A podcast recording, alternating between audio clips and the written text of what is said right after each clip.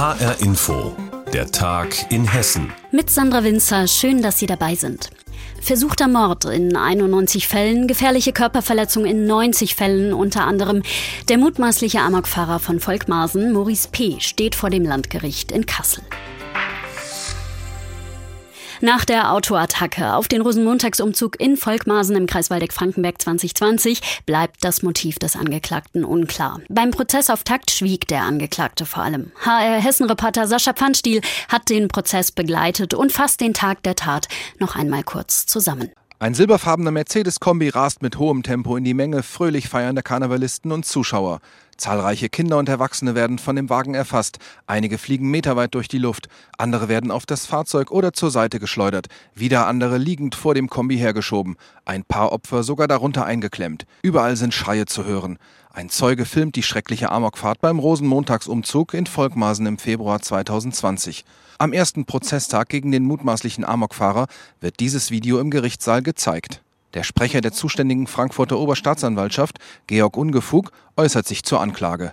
Dem Angeklagten wird versuchter Mord in 91 tateinheitlichen Fällen, gefährliche Körperverletzung in 90 tateinheitlichen Fällen und gefährlicher Eingriff in Straßenverkehr zur Last gelegt. Zu seinem Motiv schweigt der heute 30 Jahre alte Angeklagte auch weiterhin. Ebenso wie das Gericht wollen die Menschen aus Volkmarsen endlich etwas zu den Beweggründen des Angeklagten erfahren, wie Bürgermeister und Prozessbeobachter Hartmut Linnekugel betont. Es ist ja jetzt 15 Monate her seit dem Attentat und ich denke, das ist die hohe Erwartungshaltung der Bürgerinnen und Bürger, dass der Angeklagte was sagt, beziehungsweise dass halt auf anderem Weg die Wahrheit mal ans Licht gekehrt wird und nicht nur die Situation wahrgenommen wird, wie er auch am Tattag wohl gesagt hat, dass er mal in die Medien wolle. Weit mehr als eine Stunde dauert es, als Dr. Tobias Wipplinger von der Generalstaatsanwaltschaft in Frankfurt am Morgen die Anklage verliest, die akribisch zusammengefassten Ermittlungsergebnisse vorträgt, die Namen und Verletzungen der zahlreichen Opfer nennt und betont, dass der Amokfahrer nach Ansicht der Staatsanwaltschaft gezielt und in voller Absicht handelte, um möglichst viele Menschen zu töten. Maurice P. verfolgt die Anschuldigungen mit verschränkten Armen. Äußerlich wirkt er ruhig. Auch als das Video gezeigt wird, löst das in ihm keine sichtbare Reaktion aus. Anders ergeht es da Opfern und Zuschauern. Einige von ihnen verlassen die Messehallen. Auch die Mandantin von Rechtsanwalt Clemens Wirth als Nebenklägervertreter. Also ich glaube, dass sie schon sehr gefasst ist, aber sich natürlich dieses Video, das zwar nur einen Augenblick äh, zeigt, aber doch sehr eindrücklich ist, äh, ersparen wollte. Und äh, man sieht auf dem Video, wie das Fahrzeug in die Menschenmenge reinfährt. Es fliegen Leute zur Seite. Es ist eigentlich ein Wunder, dass bei dieser Geschichte niemand zu Tode gekommen ist. Bis Jahresende sind noch rund 30 Verhandlungstage geplant. Dem Amokfahrer, der bis zu seiner Festnahme selbst in Volkmarsen lebte, droht eine lebenslange Haftstrafe. Sascha Pfannstiel über die Amokfahrt von Volkmarsen und den ersten Prozesstag in Kassel. Vielen Dank. Eigentlich sind die Betriebsärztinnen und Ärzte noch nicht an der Reihe, wenn es ums Impfen geht. Die kommen erst im Juni dran. Seit einigen Tagen gibt es aber schon Betriebe in Hessen, in denen MitarbeiterInnen geimpft werden. Jetzt gibt es diese Ausnahmen auch ganz offiziell und zwar bei einigen Pharmaunternehmen, etwa bei Sonofi aus Frankfurt oder bei Merck aus Darmstadt. Diese zwei Unternehmen gehören nämlich unter anderem zu den Testbetrieben eines Pilotprojektes unserer Landesregierung. Hessen-Reporter Davide Didio mit Details. Mit dabei neben Merck und Sanofi sind Pharmasurf und B. Braun. Die Landesregierung hat gezielt Unternehmen ausgewählt, die dafür sorgen, dass überhaupt geimpft werden kann. Zum Beispiel, weil sie medizinisches Zubehör herstellen oder den Impfstoff an sich. Silvia Wagner arbeitet bei B. Braun in Melsungen in der Produktion. Sie wurde heute geimpft und sie ist vor allem darüber froh, dass es jetzt schnell geht. Ich bin auch beim Impfzentrum angemeldet, aber das dauert halt mit der Terminvergabe doch. Und da wir hier auch eine Produktion aufrechterhalten, die jeden Tag stattfinden muss, ist es schon wirklich von Vorteil. Da sind wir stolz. Genauso sieht es auch die Betriebsärztin von B. Braun, Sabine Pauls. Die Unternehmen, die in dem Pilotprojekt beteiligt sind, das sind sehr große Konzerne, die wirklich auch Tausende von Impfungen durchführen können und eben auch eine kritische Infrastruktur sichern. Also auch die relevanten Produktionsanlagen hier, die benötigt werden, sollen gesichert werden. Da sind wir einfach schneller als die Hausärzte, denke ich. Insgesamt 10.000 BioNTech-Impfdosen hat das Land für die vier Unternehmen aus dem Pilotprojekt bereitgestellt. Geimpft werden nur diejenigen, die in der Produktion oder in der Lieferung arbeiten. Alles läuft allerdings nicht rund. Durch die Doppelstrukturen, also Impfungen im Betrieb, beim Hausarzt oder der Hausärztin und Impfzentren, kann ein Terminwirrwarr entstehen. Eine Person kann sich jetzt nämlich zu mehreren Terminen anmelden. Das wird zum Problem, wenn die dann nicht wieder abgesagt werden, vor allem bei den Hausärzten. Das sei allerdings zu erwarten gewesen, sagt Christian Sommerbrot vom Hessischen Hausärzteverband. Das wussten wir, da ließ sich aber auch nicht wirklich darauf reagieren. Wir bekommen für die Impfung im niedergelassenen Bereich 20 Euro. In den Impfzentren kosten die 300 Euro. Die können natürlich dann ganz andere Logistik aufbauen.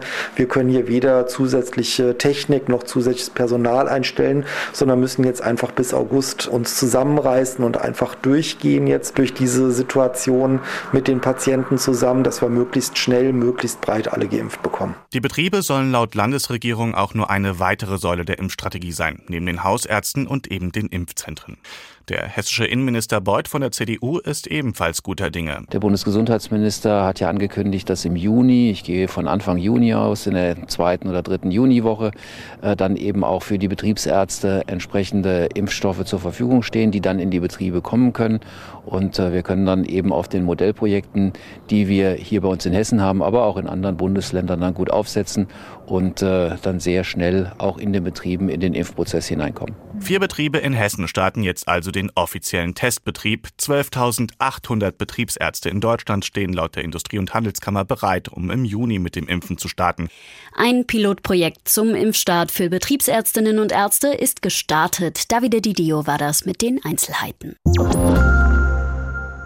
Peter Fischer, der Präsident von Eintracht Frankfurt, ist bekannt für seine streitbaren Äußerungen. Er setzt sich viel für die Fans ein und engagiert sich etwa gegen rassistische Äußerungen von rechts. Und jetzt setzt sich Peter Fischer erneut für Meinungsvielfalt und Toleranz ein als Teil einer Kampagne des Börsenvereins des deutschen Buchhandels. Die Woche für Meinungsfreiheit hat jetzt begonnen, ganz frisch bundesweit, allen voran Peter Fischer von unserer Frankfurter Eintracht. Wie HR-Inforeporter Jen Tussing findet. Rassismus ist keine Meinung. Wer Menschen diskriminiert und verletzt, darf sich nicht auf Meinungsfreiheit berufen, sagt Peter Fischer, der Präsident von Eintracht Frankfurt. Meinungsfreiheit hat nichts mit Hass zu tun und mit dem, was wir erleben, insbesondere in den sozialen Medien, wo die schlimmsten Dinge passieren, von Querdenker über die Rechtsradikalen mit den schlimmsten Aussagen Menschen verletzen. Das ist keine Meinungsfreiheit. Da heißt es, Meinung zu haben und das bedeutet klare Kante. Klare Kante. Das beweist Eintracht-Präsident Peter Fischer seit Jahren und er scheut sich dabei auch nicht, sich mit intoleranten, rassistischen und rechtsextremen Menschen anzulegen. Ich denke gerade, dass auch in unserem Verein, der eine klassische DNA hat, für ganz bestimmte Werte immer einzutreten und die auch durchzusetzen mit klarer Kante, dass wir auf der anderen Seite wissen, dass wir von Meinungsfreiheit leben. Wir können nicht immer alle einer Meinung sein, wir müssen uns auch mit Leidenschaft unterschiedlicher Meinungen stellen und auch durchaus darüber streiten. Peter Fischer engagiert sich deshalb auch für die Woche der Meinungsfreiheit, eine Kampagne der Buchbranche, um uns alle zu ermuntern, im Großen und Kleinen für Meinungsfreiheit einzutreten. Denn Hass und Hetze, Drohungen und Einschüchterungen finden auch bei uns in Deutschland statt und seien tödlich für eine Demokratie, sagt Alexander Skipis, Geschäftsführer des Börsenvereins. Wir machen das deshalb, weil wir Verantwortung in der Gesellschaft übernehmen wollen, Verantwortung für ein Menschenrecht der Meinungsfreiheit. Und das machen wir deshalb, weil es um die Meinungsfreiheit weltweit sehr, sehr schlecht bestellt ist. Menschen werden verfolgt, inhaftiert, verschleppt, ermordet nur weil sie ihre Meinung gesagt haben. Der Börsenverein des deutschen Buchhandels ist bekannt dafür, Menschen auszuzeichnen, die sich für Toleranz und Meinungsfreiheit engagieren. Mit kleinen Aktionen weist der Verein auf Verstöße gegen die Meinungsfreiheit hin und engagiert sich deshalb immer wieder für die Freilassung inhaftierter Autoren. Aber es reiche nicht, mit dem Finger auf andere zu zeigen, sagt Geschäftsführer Alexander Skipis. Denn auch in Deutschland sei die Meinungsfreiheit bedroht. Wir haben gerade leider vor einigen Tagen dieses aktuelle Beispiel mit der Kampagne der Schauspieler alles dicht machen, deren Inhalt ich jetzt nicht wirklich teile. Aber ich finde es geradezu unfassbar, dass bereits ein Rundfunkrat des MDR verlangt hat, dass Jan-Josef Liefers quasi entlassen wird, also dass man nicht mehr mit ihm zusammenarbeitet. Das ist genau der Punkt, äh, an dem wir im Moment in Deutschland stehen und genau dagegen wehren wir uns. Auch Einschüchterungen bedrohen die Meinungsfreiheit, genauso wie Rassismus und Hetze. Und wir sind in Deutschland davon nicht verschont. Deswegen ruft der Börsenverein des deutschen Buchhandels uns alle auf, die Charta der Menschenrechte zu unterschreiben, die seit heute im Netz zu finden ist. Ganz im Sinne von Peter Fischer, dem Präsidenten eines der buntesten und vielfältigsten Fußballclubs Deutschlands. Da heißt es, Meinung zu haben und das bedeutet klare Kante. Klare Kante, die zeigt Eintracht-Präsident Peter Fischer jetzt nochmal zur Woche der Meinungsfreiheit. Die hat begonnen. Im kleinen Haus im Staatstheater Darmstadt klemmt es seit Jahren hinter den Kulissen immer mal wieder. Die fast 50 Jahre alte Bühnentechnik ist marode und hätte längst saniert werden müssen. Gut 15 Jahre nach Sanierung des großen Hauses wird jetzt endlich auch die kleine Bühne mit Samttechnik fit für die Zukunft gemacht. Das haben das Hessische Kultus und das Finanzministerium aktuell verkündet und unser Darmstadt-Reporter Raphael Stübeck hat nachgehakt. Bühnenbildteile, die mit Hanfseilen noch per Hand bewegt werden, alte Halogenstrahler, die die Luft auf der Beleuchterbrücke über dem Parkett auf über 40 Grad erhitzen und Bühnenhydraulik, die in den letzten Jahren immer mal wieder versagt hat. Und natürlich möchte man, dass die Menschen sicher sind, die dort spielen, singen, die dort Bühnentechnikerinnen und Bühnentechniker sind.